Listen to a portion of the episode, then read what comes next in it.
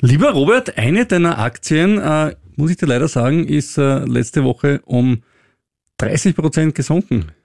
Ja, was kann sich da bloß handeln? Tja, das will ich dir heute erzählen. Ist das gar nicht aufgefallen selber. Ja, sowas aber auch. Hm.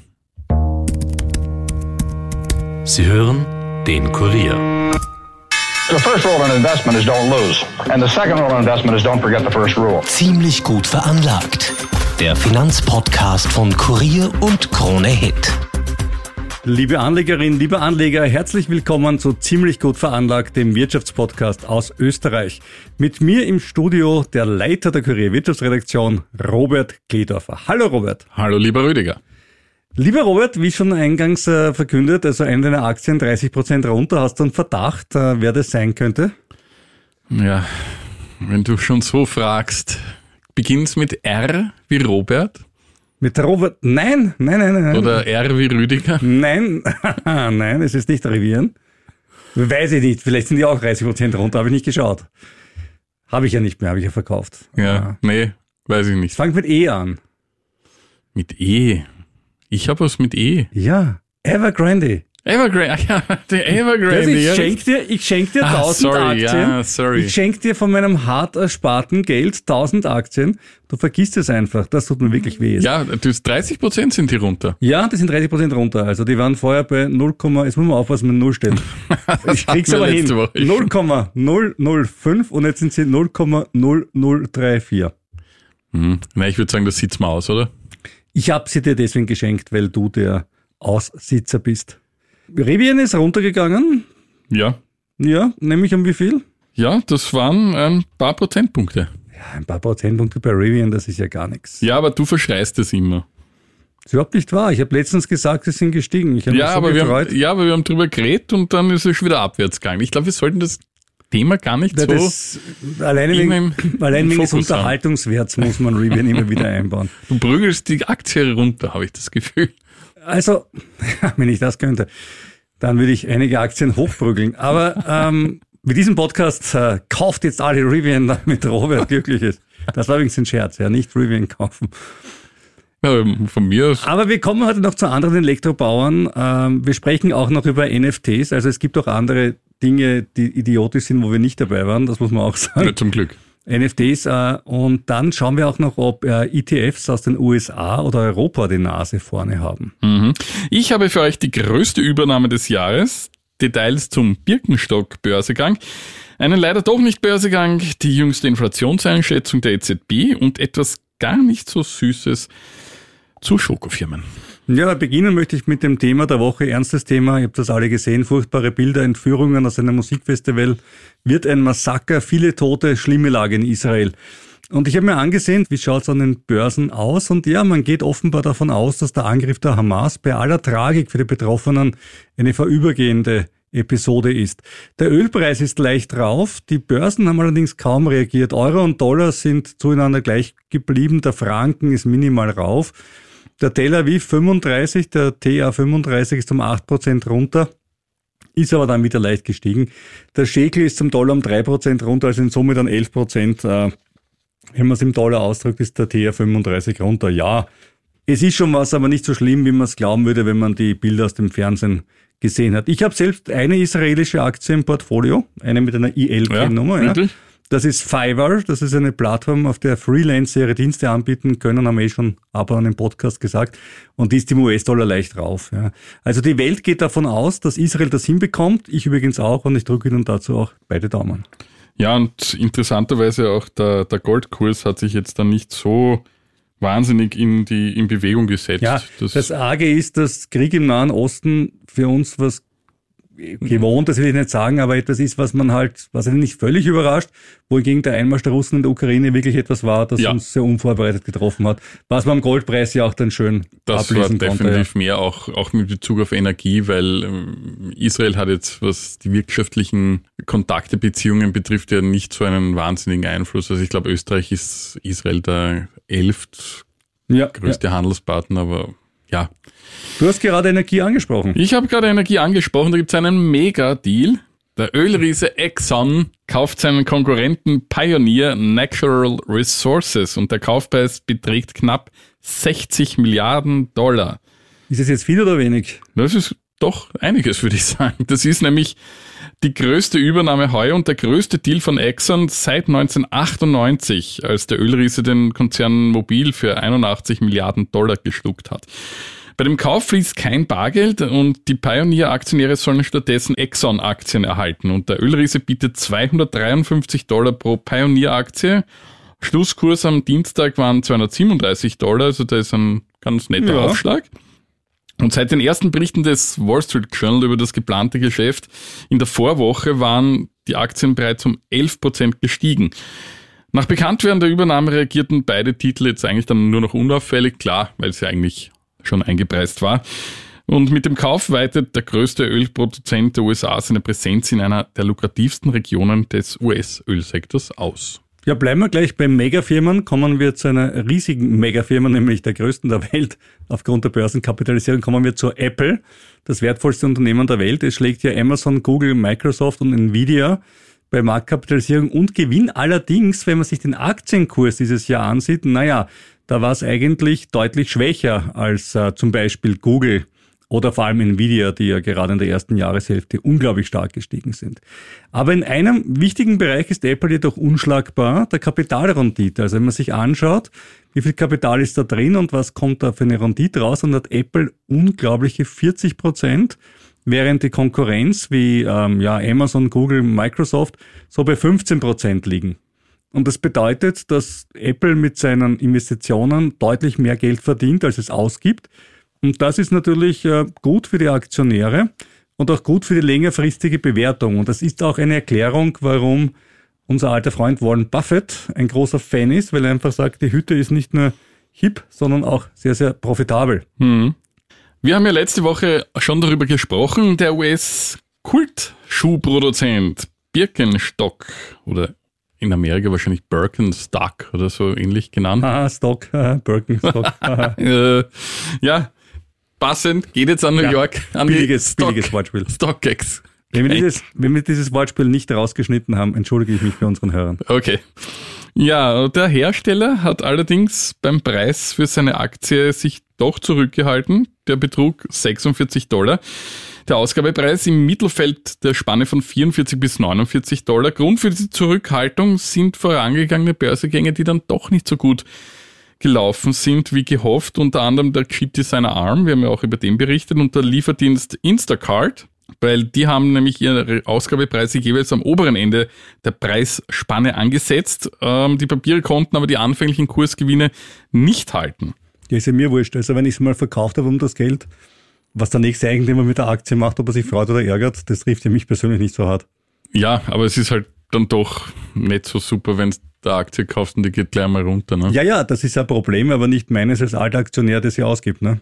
Das ja, aber, das, aber, sagen, also aber so einer wie ich, ne, der da doch ein bisschen länger drin, außerdem bist du jetzt auch keiner, der die Aktie kauft und gleich am nächsten Tag dann. Nein, das sage ich auch nicht, aber ich habe nur nicht verstanden das Argument, warum ich, äh, wenn ich jemanden finde, der 49 Dollar zahlt, super. Ja, eh. Eh, für den, der es verkauft, ja, zu eben, dem Preis ist ja super, also, aber für ja. die anderen halt nicht. Ne? Ja. Uh, und Investor Relations, ja. Ja, sind nämlich doch alles in Wirklichkeit gute Menschen. ja. Schaut halt auch eine, anders aus, wie auch immer. Ähm, ja, jedenfalls hat sich die ARM-Aktie deutlich dann unter den Höchstständen notiert und der Instacart-Kurs äh, fiel auch unter den Ausgabepreis und ja, das zeigt, dass halt noch ein bisschen Vorsicht angebracht sein muss bei den Börsegängen und der deutsche Konzern Renk, über den haben wir auch schon gesprochen. Ja, der wollte ja eine Börse. Ja, der wollte auch eine Börse und der hat das jetzt gänzlich abgeblasen, weil äh, ja die, die, die Stimmung eben nicht so gut war, wie eigentlich erhofft. Und erst kurz vor dem Börsegang, also in den letzten Stunden, äh, haben sie gesagt, nein, wir machen das doch nicht. Ähm, Sicher auch billig. Also ja, ganz super, ja, ja. wenn du alles schon hast, ja. Der Hintergrund da war eher, äh, Kursrückgänge bei Rüstungsunternehmen wie Rheinmetall. Und da haben sie gesagt, das Umfeld passt jetzt nicht. Der Börsegang könnte später nachgeholt werden. Man wird sehen. Äh, die Banken hatten jedenfalls den Ausgabepreis kurz vor Ende der Zeichnungsfrist mit 15 Euro eh schon am untersten Ende der Spanne angesetzt. Äh, zugleich aber erklärt, dass die Emission zu diesem Preis vielfach überzeichnet sei. Hat aber dann offenbar nichts geholfen, weil darunter offenbar sehr viele spekulative Anleger gewesen sind, die dann halt schnell wieder verkaufen und das wäre dann ein Kurssturz gleich zu Beginn gewesen, ja. Ja, ja. dich drückt, dich drückt nein, das nicht. Nein, es bedrückt mich alles, aber ich verstehe einfach nicht, wenn ich das Zeug verkaufe und wer andere hat die Aktie, dann ist mir das nachher vollkommen Bovidel, ja. ob die runtergeht. Mir muss es auch Bovidel sein, wenn sie raufgeht, weil sonst bin ich ein unglücklicher Mensch. Und das war's. Also ich verstehe einfach diese das Argument macht, nicht dahinter. Es macht für den Konzern halt keinen schlanken Fuß, wenn der, wenn man dann die Börse geht und dann gleich gleich runter, ne? Das ist immer da, gleich Porsche, ja, das ein bisschen länger die uns, die uns ist nicht gleich. Aber trotzdem in Summe doch. Ja, natürlich. Ja. ja. aber das wird ja noch jetzt gut geredet, äh, schön geredet. Das ja, ist eher ja. das, wo ich sage, naja. Na gut. Ja, zurück zu Birkenstock äh, oder Birkenstock. Die Aktienplatzierung bringt knapp 1,5 Milliarden Dollar ein und etwa zwei Drittel davon gehen an den Haupteigentümer Al Catterton, das ist ein Finanzinvestor, hinter dem der französische Multimilliardär Bernard Arnault steht. Das haben wir auch schon besprochen letztes Mal und der ist ja Eigentümer von Louis Vuitton, genau. Moet und NSI. Ja, eines der Lieblings eine der Lieblinge. Ja, kann ich so nicht sagen. Also ich habe der Börsenkurs von LVMH, wie ich sie auch weniger liebevoll nenne, ist wieder äh, schön unter Druck gekommen. Ja, dann war nämlich ein enttäuschender Quartalsbericht schuld, lieber Rüdiger. 6,5 Prozent sind die Aktien eingebrochen daraufhin. Auch meine. Ja, und Bärenberg hat sein Kursziel für LVMH auf 825 Euro von zuvor 960 Euro gesenkt und auch andere Luxushersteller sind daraufhin unter Druck geraten. Also die Branche ist momentan jetzt nicht ja, so. Robert, ich erwarte, ich erwarte mir von dir, dass du wirklich was tust für mich und äh, zu Weihnachten allen deinen Bekannten Louis Vuitton-Taschen schenkst. Ja, ich werde mich bemühen, damit, ja. damit da endlich einmal was Kriegst passiert. Kriegst auch eine von mir. Das, ne, ich brauche, ich, da kauft man über die Aktie, ja. Gut, kommen wir mal zu Tesla und anderen Elektroautoherstellern. Mhm. Und äh, Robert, was glaubst du, ist Tesla so hoch bewertet oder nicht? Oder wie würdest du Tesla einschätzen, so die Aktie? Ja gut, sie ist zurückgegangen, die, die Aktie, der Kurs aber ich halte sie trotzdem für überbewertet, ja. Na, dann könntest du ja shorten. Also wie das mhm. funktioniert, erzähle ich dir nachher, geht ganz leicht und mhm. mit relativ überschaubarem Risiko. Okay. Äh, jedenfalls so wie du denken auch viele andere, denn äh, man hat sich jetzt angeschaut, welche Aktien sind wie stark geschortet. Das Tolle ist, also vielleicht mal kurz erklären, was Shorten ist. Shorten bedeutet, ich borge mir Aktien aus, verkaufe sie gleich wieder, obwohl sie mir nicht gehören, das darf ich trotzdem, und kaufe sie später wieder zurück, weil ich eben davon ausgehe, dass die Aktie weniger wert wird, weil sie fällt und damit mache ich ein schönes Geschäft. Mhm. Das ist Shorten. Und das muss man melden. Ja, also alles, was Short gehalten wird, muss gemeldet werden. Und jetzt kann man sich natürlich anschauen, wie viel ist das bei den jeweiligen Unternehmen. Und bei allen US-Autobauern in Summe waren 72 Milliarden US-Dollar immerhin an Aktien geschortet. Das ist schon ein bisschen was. Der nominell größte Teil davon ist bei Tesla, nämlich 21,8 Milliarden US-Dollar.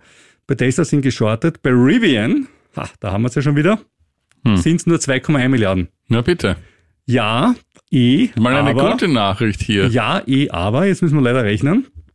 Die Marktkapitalisierung von Tesla ist ein bisschen höher als von Rivian. Ich will nicht so viel verraten, aber ein bisschen höher.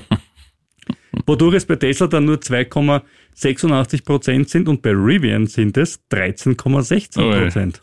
ja, er haut mal schon wieder das Haken ins Geld. Ja, ich nicht, sondern die Leerverkäufer. Ja, wahrscheinlich gehörst du auch da dazu. Nein, ich gehöre nicht zu den Rivian-Leerverkäufern. Ähm, ich habe noch, ich bin mit diesen Leerverkaufs äh, auf fallende Kurse spekulieren Sachen nie wirklich warm geworden, ja. Aber spricht nichts dagegen, es zu tun. Ich habe da kein ethisches Problem damit. Jedenfalls, Li Auto liegt dann noch mit 1,27 Milliarden auf der, auf der dritten Stelle. Aber, und das ist das Schöne, ist, kann man sagen, ja, das ist ja klar, Elektroauto ist ja kein Wunder, das, da fährst du vier Meter und der Strom ist weg und hast ja keine Chance mit denen und mhm. Verbrenner ist viel besser, weil der Nehammer hat das auch gesagt. Ja, kann man alles bringen, die Argumente, nur mhm. das Arge ist, auch die klassischen Traditionsautobauer äh, sind von Leerverkäufen betroffen. Bei Ford zum Beispiel 1,89 Milliarden, das sind 3,5 Prozent, also mehr als bei Tesla. Bei GM waren es 1,1 Milliarden, das sind 2,3 Prozent. Und äh, bei Stellantis, ich kenne jemanden hier im Raum, der Stellantis-Aktien hat, mhm. waren es 647 Millionen US-Dollar, sind 1,41 Prozent. Aber immer weniger als Tesla. Ja, und ja. am höchsten ist mal wieder Rivian, ne? Im Prozent gesehen. Rivian, Rivian, Mit Abstand. Rivian hat doch diese, Rivian hat doch diese Chart wieder gewonnen. Ich weiß nicht, Evergrande war leider jetzt nicht drin, weil es kein Autobauer ist. Wobei stimmt gar nicht, die haben ja Elektroautos. Äh, ja, richtig, die haben ja umgesattelt, also ja. im Versuch stecken geblieben. Man weiß nicht genau, ob das was ist. Ja, die haben den schwedischen Hersteller Saab gekauft. Also ja. die, äh, meine, meine Leib- und Magenmarke Saab, die ich jahrzehntelang gefahren bin hätte dann äh, Evergrande Elektroautos bauen sollen, aus denen hat sie aber auch nicht mehr manifestiert. Ja. So, die gute Nachricht für dich ist aber, dass die Leerverkäufe bei den US-Autobauern in den letzten 30 Tagen ein bisschen zurückgegangen sind. Und jetzt das Papier für dich, Robert, der du sagst, Tesla, das ist so hoch bewertet, das sind ja alles irgendwelche Fanboys. Mhm. Und die Antwort für dich hat den schönen Namen XS 233 Okay. Das ist nämlich die Wertpapierkennnummer von den Leverage Shares minus three times short Tesla ETP Securities. Okay. Ja, es ist immer bei diesen Papieren, weiß, die haben ja. so nette Namen, ja. Ganz leicht zu merken. Sag 20 mal schnell auf, dann bist du wirklich gut. Aber was macht er? Das ist ganz einfach. Wenn die Tesla-Aktie raufgeht um 1%, dann sinkt er um 3%. Wenn die Tesla-Aktie um 1% runtergeht, dann geht er um 3% rauf. So, steht aktuell bei 0,01, also hm. relativ günstig aus dem schlichten Grund, weil ja Tesla in der letzten Zeit tendenziell mehr gestiegen als gefallen ist. Äh, das Schöne daran ist aber, es ist ein ETF. Das heißt, du kannst nicht mehr verlieren als ein eingesetztes Kapital. Es ist nicht so, dass du jetzt sagst, du musst diese Aktien zurückkaufen, Tesla geht durch die Decke und Robert kann mir keine Louis Vuitton-Tasche mehr zu Weihnachten mhm. schenken, weil er, sie, weil er sich beim Shorten vertan hat. Ja, das sollte ich eigentlich mal machen. Ja, mach das mal wirklich. Ich finde das interessant. Ja, also die, die WKN gebe ich dir gerne und dann, ich habe leider keine Tesla-Aktie. Ja, sonst hätte ich gegen dich äh, eine echte gute können, Wette ja. gewesen. Ja, ja. das wäre fein gewesen. Ja. Aber ja, trotzdem. Aber vielleicht finden wir irgendeine andere Aktie, wo Na, wir gegeneinander. Ja, ich könnte Revenge shorten. wäre, wäre die Möglichkeit, jetzt wo du es ansprichst. Also echt, das wollte ich gar nicht. Sag ich, ich doch, ich, du gehörst dazu. Meinen, ich habe meinen, ich bin nett zu, zu Robert Monat, aber ich habe keine Chance. So, einfach nicht. sag doch einfach unseren Disclaimer. Ja. An dieser Stelle wie immer unser Disclaimer, die Erwähnung von Wertpapieren aller Art, egal ob Aktien, Anleihen oder auch NFTs oder ETFs, wie soeben dargestellt, stellen keine Kaufempfehlung dar. Informiere dich bitte immer umfassend, bevor du dein sauer verdientes oder geschickt spekuliertes Geld investierst. Du haftest nicht für unsere Entscheidungen und wir nicht für deine. Wenn wir selbst Aktien eines Unternehmens oder eine andere Anlageform besitzen, die wir im Podcast erwähnen, sagen wir es natürlich dazu.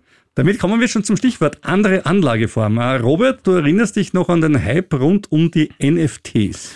Äh, dunkel, das hat mich eigentlich nie so wirklich in Aber den Bann weißt gezogen. du, was es bedeutet? Äh, NFT. Non-Functional Tokens. Non-Functional Tokens waren es dann eigentlich auch. Es waren Non-Fungible Tokens. Fungible, aber, richtig. Ja. Aber für viele waren es auch Non-Functional, denn eine neue Studie zeigt, ja, dass, ja, bei hätte vielleicht auf die Abkürzung, das war ein Trick. Eine neue Studie zeigt, dass 95 Prozent aller NFTs wertlos sind. Yay. Und zwar mit wertlos heißt also, die meisten sind in Ethereum ähm, notiert und die haben einfach einen Wert von 0 Ether. Also, mhm. also jetzt nicht wertlos im Sinne von Evergrande, sondern wertlos im Sinne von. Hey, Evergrande ist nicht wertlos. Ja, ja. genau. Das ist 0,0035 und die sind genau 0. Ja? ja 95 Prozent. Die waren natürlich nicht immer wertlos, das heißt, da haben schon ein paar Leute vorher Geld verloren. Und man lernt daraus, ähm, ja, es war halt ein super Hype und vielleicht kommt er wieder. Aber letztlich, was ist es? Eine gut verschlüsselte Webseite, ähm, die jetzt an sich keinen Wert hat. Mehr ja. oder weniger ist ein NFT nicht. Und äh, auch schon Bill Gates, der bei digitalen Dingen, glaube ich, schon tendenziell eher aufgeschlossen ist, hat auch gemeint, ganz kapiert das nicht. Und deswegen habe ich mich nicht geniert, dass ich es auch nicht verstehe. hat er völlig recht, ja. Genau, Nein, also man könnte meins. das schön sagen, sie haben keinen intrinsischen Wert. Es ist nicht so wie das von mir so geliebte Gold, sondern es ist halt einfach ausgemacht, passt und wenn ein Hype da ist, passt und wenn der Markt da ist und Leute wollen was kaufen, gehen die Preise rauf und wenn nicht, dann nicht und ja. Ja, vor allem, wenn kein wirklicher Wert dahinter steht. Das ist das. So ist es. Also NFT ein kleiner Grabgesang, aber ihr könnt mir gerne widersprechen und eine Mail schreiben an ziemlich gut veranlagt, at kurier.at und mir erklären, warum NFT ein Comeback feiern werden. Ja, oder wer irgendein NFT noch in seinem Depot haben hat, sollte. Ja, oder dem Robert einen, ein, ich hatte dem Robert Aktien geschenkt, ich könnte dem Robert einen NFT schenken, das wäre doch mal was. Dann das wäre nett. Dann ja. hat er noch was Tolles in seinem Portfolio. Richtig. Kommen wir zu meinen Freunden der Europäischen Zentralbank. Ja, die sind ja auch nett. Ja, ja, ja. Der Vizechef der EZB, ein Herr namens Luis de Guindos, ein Spanier. Guindos. Guindos, mein Spanisch ist nicht so perfekt. Äh, sieht die Inflation jedenfalls weiter auf dem Rückmarsch. Ja, das als Spanier hat er auch recht. Ja, vor allem in seinem Land ist ja, ja ziemlich so ist es. normal. Äh, sie dürfte in den nächsten Monaten weiter sinken, sagt er, und dies gelte auch für die zugrunde liegende Inflation, also die sogenannte Kerninflation, in der besonders schwankungsanfällige Preise ausgeklammert bleiben, also etwa Lebensmittel oder Energie. Die schlechte Nachricht gibt's auch. Die Inflationsrate wird laut dem niederländischen Notenbankchef Klaas Knott erst 2025 den Zielwert der EZB von 2% erreichen. Also in zwei Jahren. Ein bisschen durchhalten noch. Dann haben ja, wir's. aber das ist eh, also ich meine, 2% ist ja ein Wert, den, den kann man sich gar nicht mehr vorstellen. Na, lang ist her. Schauen wir uns doch mal an, Inflation, großes Thema, was kann man dagegen tun? Und ähm, wie immer heißt äh, die Antwort, there's an ETF for that. Ähm, auch hier habe ich mir angesehen, welche ETFs haben eigentlich besonders gut performt bisher dieses Jahr und äh, ja, hätten der Inflation ein Schnippchen geschlagen. Und wir beginnen mal in den USA. Und ich mache es ja relativ leicht. Ich nehme nur ETFs, die mehr als 20% Rendite gehabt haben, oder? Das ist mal. Oh, ja. Also jetzt natürlich vor Inflation, muss man sagen, klar, sind real ja. dann 10%, aber hey, Naja, ich meine Zeiten mit diesen. Ja. Und äh, ganz spannend, äh, natürlich viel Tech dabei, ne? weil Tech ja im ersten Halbjahr sehr gut gelaufen Natürlich. ist. Wir haben zum Beispiel den SPDR Portfolio S&P 500 Growth ETF, in dem die alten Bekannten Apple, Microsoft, Nvidia, Google und Tesla die Hauptbestandteile sind mit plus 20 Prozent. Dann haben wir den äh, FactSet Innovative Technology ETF mit einem Plus von 23,5 Prozent. Jetzt wird spannend, jetzt kommt einer rein, der ein bisschen breiter aufgestellt, nämlich Consumer Select Sector, der hm, 25,3 Prozent mit Amazon, Tesla, okay, aber auch McDonalds und Home Depot drinnen hat. Und durchaus gemischt, ja. Jetzt kommt ein Ziggy, jetzt kommt äh, bei unserem Chart ein ziemlich verrückter, der SPDR S&P Home Builders ETF, bei dem dabei ist die Firma Williams Sonoma und jetzt schaue ich dir in die Augen, Robert, du als alter Börsenexperte sowie ähm, Kurier-Wirtschaftschef Williams Sonoma. Ja, ging mir genauso, ja. Ich habe es dann gegoogelt. Die stellen Geschirr her. Oh, Die haben ein paar so Geschirrbrands, ja. okay. Carlisle Companies, Train Technologies, also alles, was so für äh, Haushaltsausstattung ist, plus 26 Prozent mit dem Zeug. Wahnsinn, ja. Okay. Ähm, dann wieder so eine Tech-Sache, allerdings in dem Fall eine Emerging Markets Tech-Sache, was ganz interessant ist, damit darunter zum Beispiel äh, den Holdings Power Grid of India und Saudi Telekom mit 28,8 Prozent.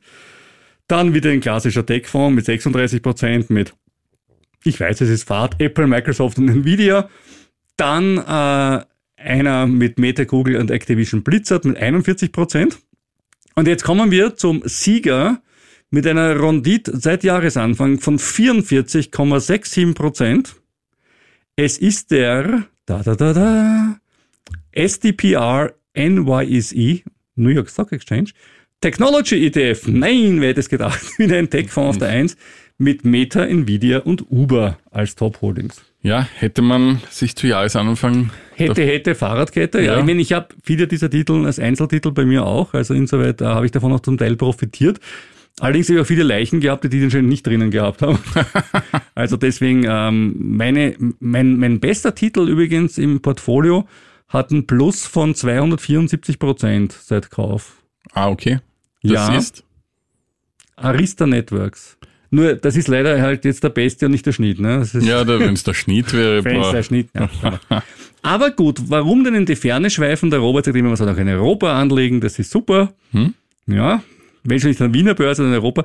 Er, machen wir es in Europa auch. Nehmen wir alle, nehmen wir jetzt einfach alle ETFs mit über 20 Prozent. Gab es leider keinen einzigen. Also deswegen habe ich gesagt, okay, ich muss hier leider andere Maßstäbe anlegen, weil es ist Europa. ne, es ist so. ja. Wir fangen an mit äh, 12,5 Prozent. Nicht so schlecht, ne? immerhin über die Inflation Ja. deutlich. Mit dem iShares MSCI und jetzt kommt's, Spain Ja, ETF. das sind wieder unsere spanischen Spanien Freunde. Ja. plus 12,5 Prozent. Aber hallo. Dann einen Europe Hedged Equity Fund äh, quer durch die Bank. Äh, der bringt sie mit auf 13,6 Prozent von Wisdom Tree. Ja. Dann jetzt kommt's. Wir hatten Spanien, jetzt kommt Italien. iShares MSCI Italy ETF mit plus 13,6 Prozent. Was ist mit unseren Südländern los? Jetzt kommt da noch Griechenland vielleicht oder? Na, Griechenland nicht, aber es, es kommt, es, jetzt kommt Deutschland, ja. Okay. Deutschland mit plus 15 Prozent mit dem Wisdom Tree Germany Hedged Equity Fund. Äh, dann Italien. Schon wieder? Ja, mit dem Franklin FTSE Italy, der mit 17,4 Prozent aufschlägt und der Gewinner lautet, welches europäische Land könnte der Gewinner sein? Das ist jetzt spannend. Wow. Ja, Deutschland hatten wir schon. Ähm, Österreich wird es nicht sein. Wäre also, da muss ich sagen, dem Fondsmanager, der es geschafft hat, an der österreichischen Börse dieses Jahr mehr als äh, 15 Prozent rauszuholen. Na, mich wundert, mich wundert dass der, der, überhaupt Spanien und Italien das so weit. Äh, Die Antwort lautet Irland.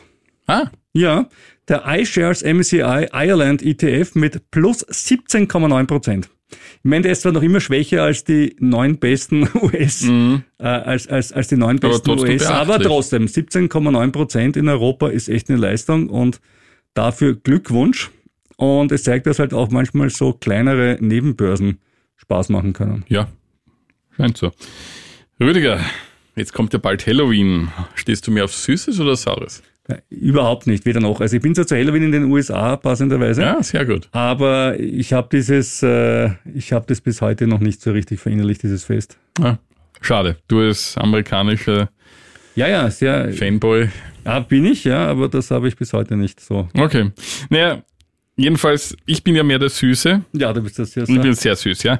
Ähm, aber momentan ist man mit Aktien aus dem Süßigkeitsbereich jetzt nicht so ganz gut aufgestellt, weil nämlich der Boom bei diesen Appetitzüglerpräparaten, wir haben ja das ja, ja. schon besprochen, der drückt die Kurse von diesen klassischen Süßwarenherstellern, also unter anderem Nestle. Der Titel fiel kurzzeitig sogar auf ein zweieinhalb Jahrestief. Auch mit Lind ging es bergab und auch mit Unilever oder Danone. Und das sagt ein äh, Manager, ein Fondsmanager von Kepler Chevreux. Ich glaube, diese Marktreaktion kommt nach den jüngsten Kommentaren der US-Discounter-Kette Walmart. Und da sind wir wieder beim Rüdiger. Walmart! Walmart hat wieder. Hallo, mein Stichwort. Ja, hat wieder was Böses gemacht. Also der Chef eigentlich, der Herr John Ferner, ein Du-Freund vom Rüdiger, sind alte Bekannte. Der, ich bin ja schon, ich habe die, die Platinum-Karte. Ja, eben. Äh, der hat zuvor nämlich gesagt, er beobachtet seit der jüngsten Markteinführung neuer appetitzügelnder Medikamente wie der Abnehmspritze Vegovi von Novo Nordisk. Ja, die habe ich, die Aktie. Ja, ich dachte die Abnehmspritze. Einen leicht. Schau mich an, wie ich denn so ausschauen. Äh, einen leichten Nachfragerückgang bei Lebensmitteln. Er sehe darin allerdings langfristig kein wesentliches Risiko für die Nahrungsmittelindustrie. Und auch die Analysten zeigen sich gelassen, noch zumindest. Danone verkauft auch Wasser- und Babymilchpulver. Ich kann mir nicht vorstellen, wie sich Medikamente wie Vegovi negativ auf solche Produkte auswirken könnten, sagt ein anderer Analyst von der Privatbank Bernstein. Die Experten des Schweizer Investmenthauses Fontobel sahen ebenfalls ein begrenztes Risiko. Beeinträchtigt sind nur einige Teile des Sortiments, wie zum Beispiel Tiefkühlkost und Süßwaren. Unternehmen wie Nestle haben aber auch andere wichtige Produkte wie Kaffee und Tierfutter im Angebot. Richtig, aber sieht man sich die Kurse seit Jahresbeginn an, liegt Nestle 4% im Minus, Lind 3% im Plus, immerhin, aber auch nicht ja. wahnsinnig viel. Also muss man sagen, das hat jetzt wahrscheinlich mit dieser Abnehmspritze wirklich nichts zu tun oder ganz wenig zu tun, aber so ganz super rennt es jetzt eigentlich auch nicht. Dafür, dass es ja eigentlich äh, nicht zyklische Güter sind, vor allem Nestle, weil Lind ja, kann man drüber streiten, Nestle ja, eigentlich nicht. Ja, äh, eh, aber du musst fairerweise schon sagen, dass äh, sowohl Lind als auch Nestlé in ihren Bereichen eher im höherpreisigen äh, kann man so Segment argumentieren. Sehen und, und, die Leute kaufen sich halt dann vielleicht doch eher die Clever Tabs so äh, und ja. nicht den Espresso Tabs, wenn's, wenn, Na, wenn das, der Schuh drückt. Da hast du natürlich recht. Ja, ja. Also die werden schon, äh, Coca-Cola ist die große Ausnahme übrigens zum Thema Ja, das haben wir Ernährung, auch schon ja, gehabt. weil ja. die ihre höheren Preise wirklich gut durchsetzen. Ja. Eine Markentreue, die Jungs, das ist wirklich äh, Ja, beneidenswert. da ist es halt auch so, in der Gastronomie, da stellt jetzt kaum wer um von Coca-Cola auf Clever Cola. Ne? ich habe letztens ein Pepsi Max bekommen in einem wirklich teuren Lokal. Ich sagte, ich hätte gerne einen Cola, ich sagte Pepsi Max. Ja, Pepsi Max ist doch eh okay. Ja, eh, aber ich wollte einen Cola, weißt du. Er hat ja immerhin gesagt, ich habe nur Pepsi. Das ist okay, weil manchmal stellen sie es Ja, einfach so hin. das ist eine Frechheit, das geht gar nicht, ja. Ich bestelle jetzt ja auch nicht ein, ein, ein weiß ich nicht, ein Malbec und bekomme einen, einen Blaufränkischen. Ja. Das geht nicht. Geht nicht und das geht auch bei den Softdrinks nicht. So ist es. Ja, das ist meiner Meinung. Dann haben noch Analysten der Bank of America gemeint, ähm, sie haben noch einen weiteren Verlierer ausgemacht, äh, aufgrund dieses Trends, nämlich Anbieter von kalorienarmen Tiefkühlprodukten. Denn warum sollten Leute extra Geld dafür bezahlen, wenn Medikamente gleich den Appetit bremsen, meinen sie? Ja, schauen wir Ja, mal. kann sein. Experten der Barclays Bank wiederum prognostizieren, dass die Ausbreitung der Abnehmmittel die Nachfrage bei Anbietern von Snacks wie Chips und Fastfood-Ketten drücken könnte. Bei den Restaurantaktien sind jedenfalls schon zunehmend Shortseller aktiver und McDonald's etwa hat im letzten Monat, allein im letzten Monat 10% verloren. Ja, das weiß ich. Ich habe McDonalds Akzent. Ja, äh, aber vielleicht liegt das ja auch am Mac Nehammer, man weiß es Ja, nicht. also ich bin immer gern bereit, dem, dem, dem Nehammer viel Schuld für alles zu geben. Aber in dem Fall muss man sagen, nein, also das, das, ist eher unwahrscheinlich. das gibt's einfach nicht. Ja. Wer andere, der an das Film schuld ist, ja, der kommt jetzt. Unser Elon Musk im Elon Musk Weekly und er hat wieder mal den äh, Vogel abgeschossen. Äh, er hat zwei Twitter-Accounts äh, empfohlen, die man sich anschauen möchte, um so richtig äh, zu wissen, was in Israel los ist äh, nach der Hamas-Aggression. Äh, dummerweise sind beide Accounts bekannt für Falschmeldungen und Antisemitismus. Äh, der eine Account heißt Send Defender, der andere heißt The War Monitor. Äh, beide Accounts sind reißerisch, aber vor allem auch oft falsch in dem, was sie sagen. Zum Beispiel der Send Defender, der war sogar in den News, weil er den Börsenkurs vom Dow Jones beeinflusst hat. Das hatten wir vor ein paar Monaten hier im Podcast. Richtig? Äh, der hat nämlich gesagt, es gab eine Explosion in der Nähe des Weißen Hauses, woraufhin viele Leute da nicht spekulieren konnten. Und der War Monitor, der, äh, ja, der hält mit seiner Meinung da nicht lang hinterm Berg und sagt, Medien und Banken sind unter der Kontrolle der Zionisten. So, Ja, die böse Ostküste. also ne? wirklich, wirklich völlig irre, ja, ähm, sowas zu verbreiten und, und herzugehen und Ja, vor allem für ein, für ein US, für eine US-Plattform Genau, ist wenn, das. wenn jemand aufwächst mit in irgendeiner Diktatur und einseitige Information bekommt und so, ja, meinetwegen ist auch nicht schön, aber verstehe ich es irgendwann noch. Aber jemand, der sich alle Informationen der Welt reinziehen kann und einfach beginnt, ähm, solche Dinge zu Ja. empfehlen, sozusagen. aber es ist halt vielleicht in seiner Welt so die US-Medienfreiheit, wie Ja. ich sie meine und lebe. Ich habe keine Ahnung. Ja. Ja. Die EU-Kommission hat ihm jedenfalls ein Ultimatum gestellt, Falschinformationen zu löschen. Also schauen wir mal. Das Ultimatum endet heute. ja. Und wenn er nicht Mal darauf schauen. eingeht, hm, keine Ahnung, vielleicht wird dann X abgedreht in Österreich. Das wäre ein Schaden, der mich persönlich überhaupt nicht treffen würde. mich auch nicht. Für viele Journalisten allerdings dann schon, weil sie Ja, würden dann nicht mehr halt wissen, auf was, Blue sie, Sky oder was sie den ganzen Arbeitstag machen. Dann gehen sie auf Blue Sky. Aber Elon Musk macht wieder was Positives auch. Er will mit Gehirnimplantaten die Datenübertragung zwischen Mensch und Maschine beschleunigen. Haben wir eh schon gesprochen Mhm. über Neuralink. Äh, Sie suchen jetzt einen Freiwilligen, der das Implantat N1 testen soll. Oh, Äh, Das soll jemand sein, der eben eine Behinderung hat. Äh, ach so. Das soll ihm dazu dienen, dass man eben dann trotz eines kaputten Rückenmarks das, das wäre cool. wieder gehen allem, kann. das so ja. Ja. Also ähm, er will die Bandbreite zwischen Mensch und Maschine um den Faktor 1000 oder mehr erhöhen. Das ist ganz interessant nämlich. Äh, wie rasch glaubst du, arbeitet unser Gehirn? Also was, was kann das so? Ja. Speedmäßig? ja, ist glaube ich ganz gut unterwegs. Na, was schätzen so Megabit oder, oder kannst du Internet-Download-Geschwindigkeit so 2, 3 Megabit oder so? ja, Das Gehirn schafft ca. 30 Kilobit. okay. Das ist sehr wenig. Aber es filtert wahnsinnig toll. Mhm. Und Musk geht jetzt her und sagt, na gut, äh, der Grund, warum das so wenig kann, liegt daran, dass der Thalamus, das Tor zum Bewusstsein, eben diese, diesen Datenstrom total abbremst. Und das will er umgehen mit seinen Elektroden am Gehirn. Und dann direkt ins Gehirn reinschreiben Wow. und damit soll, man, damit soll man den Faktor 1000 schneller denken können. toller Zugang. Ob das bei Elon Musk ein Vorteil ist, wenn er tausendmal schneller denkt. Na, ja. Bitte nicht. Das ist Dann etwas, twittert er auch noch tausendmal schneller. das ist etwas, das werden wir nächste Woche hoffentlich auch nicht klären können. Mal schauen, was daraus wird. Ja, ich glaube, so schnell werden wir das bei dem prinzipiell nicht klären können. Dr. Jekyll und Mr. Hyde Mask. Ja, ja, so ist es. Das war's dann wieder für dieses Mal mit ziemlich gut veranlagt. Wer uns schreiben möchte, der Rüdiger hat es vorhin schon gesagt, die E-Mail-Adresse, gern nochmal zur Wiederholung. Ziemlich gut veranlagt, at kurier.at oder eine Postkarte an Robert Kledorfer, Stichwort Evergrande oder Rivian in, äh, an den Kurier, Leopold-Unger-Platz 1 in A1190 Wien. So oder so, wir freuen uns über jede Zustellung, entweder postalisch oder per Mail und äh, Gibt es diese Gesangstelegramme noch, wo Leute vorbeikommen und was vorsingen? Das, das wäre mal was. Das wäre schön, das wäre ein Rivian-Song oder Zum so. Geburtstag dann. Schauen wir ja, vielleicht, können ja. wir zusammenlegen mit den Hörern. Richtig. Das was, ja. Mein Runder nächstes Jahr, das wäre nett. Und wir haben auch eine Facebook-Seite. Ja, bitte sag. Sag die Adresse, Robert, du hast dir gemerkt. Facebook.com slash ziemlich gut veranlagt. Ja, das war wirklich wahnsinnig schwer. Das war sehr schwer. Ja, dann hören wir uns nächste Woche wieder. Da sind wir vielleicht reicher. Aber sicher weiser.